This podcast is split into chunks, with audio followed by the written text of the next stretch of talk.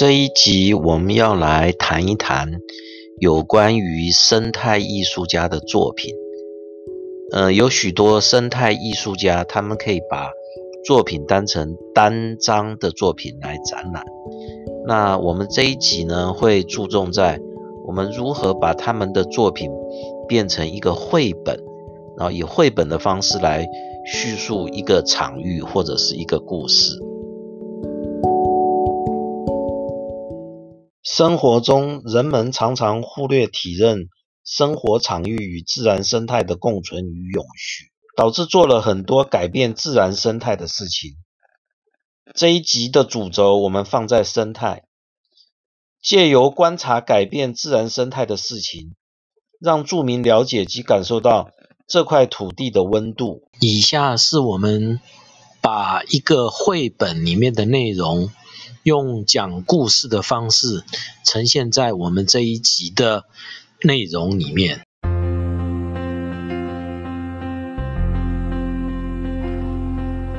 我是住在台湾的翠鸟，我的家族一直住在台湾三重埔一个美丽的皮塘。我的邻居有台北树蛙。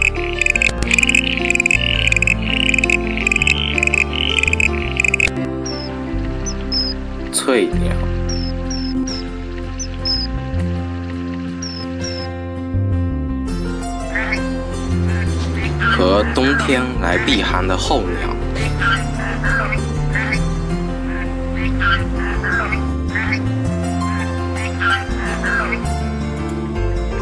我住的皮塘的水是灌溉农作物用的，也让我和我的家族在这边生活。皮塘在台风来的时候也可以蓄水，并且防洪。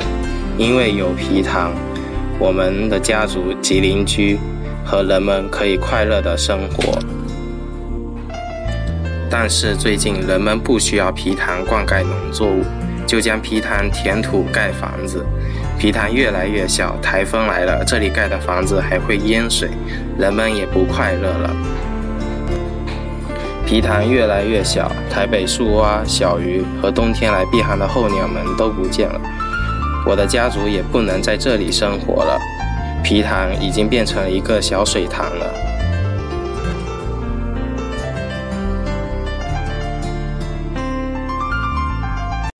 大部分的生态艺术的作品都是以记录呃生态的状态为主，譬如说。记录即将消失的一些物种、地形、地貌等等。那在生态艺术的绘本里面呢，也常常是陈述呃生态改变的这种状态。那事实上，这些东西呢，呃，确实是可以给我们带来很多的提醒跟自省。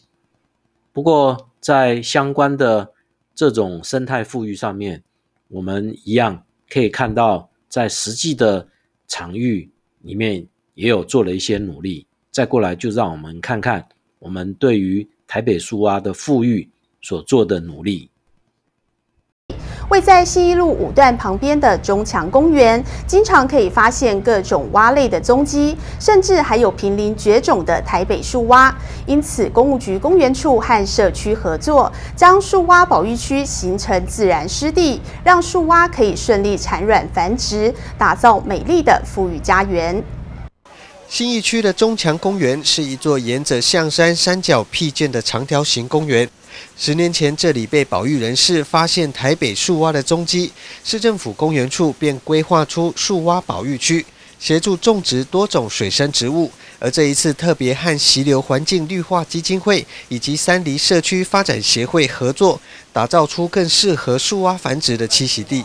树蛙复育计划当中，更邀请到附近的吴兴国小学生到保护区进行土壤净化踩踏活动，让小朋友实际参与树蛙复育工作，进而推广生态保育观念。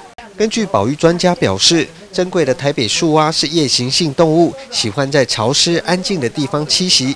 想要来探访树蛙的身影，记得要轻声细语。在都市的开发与生态的保持，这两者之间经常有矛盾的存在。我们希望在矛盾之中找到一个平衡。在上一段的内容中，我们谈到了台北树蛙，它是台湾的原生物种。那在物种的环境里面，我们相同的会有所谓的归化种。在这一个内容里面，我们就有谈到台湾翠鸟。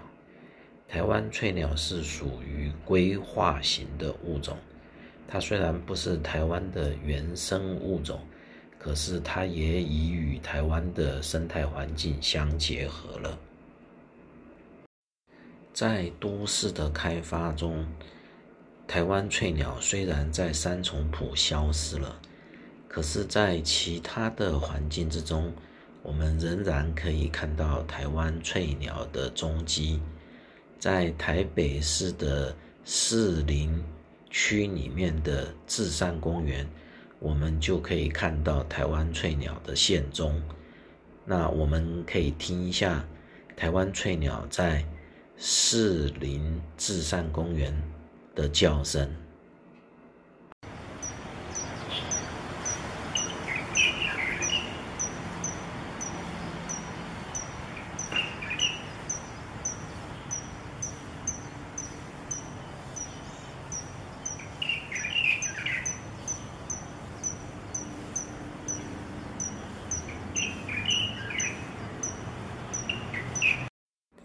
再过来，我们用一段诗文，就是诗人对于三重谱所做的近代诗句，作为我们这一集节目的结尾。人呐，三重谱，吴君尧。芦苇近清水，倚风依鸦。风筝、单车与滑板。以汗水当海，我们找回了一条河。人呢，在流浪的尽头，始终都会回到一指时间中。滴滴答答是水声，是人有了潮汐。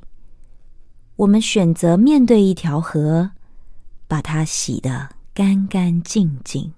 人家说沙林峰吼就是路魔所在啦，去特伊那熊贼啦，啊，然后就是，所以我们小时候我们都不想来三重。可是我在上一次啊来参加呃绣樱花的这个呃活动以后，我发现，哎呀，那个那个老师张老师讲的最好，好脏好乱好好玩。天台广场就是三重的一零一。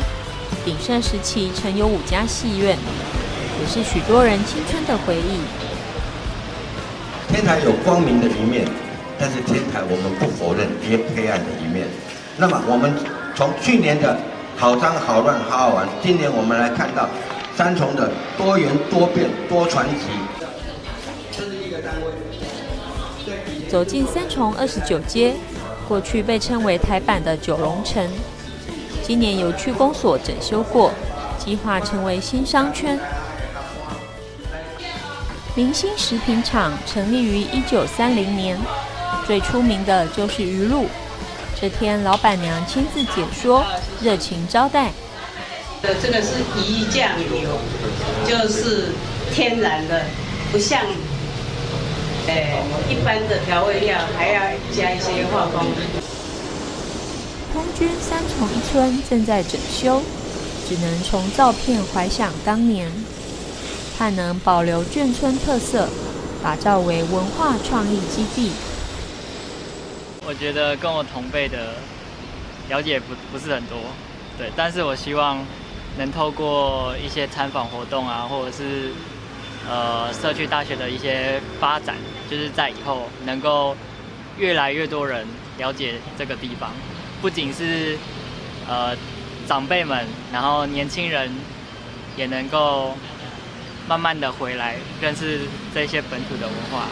就是都是经过，但是不会没没有去深究过说，哎，这个地方这个这样子的店家，这样子的地理环境，或者是像天台广场这样子的，在我们小时候可能都没有没有去留意过说，呃，原来它已经在我们的生生活里面，在我们的历史上面这么久了。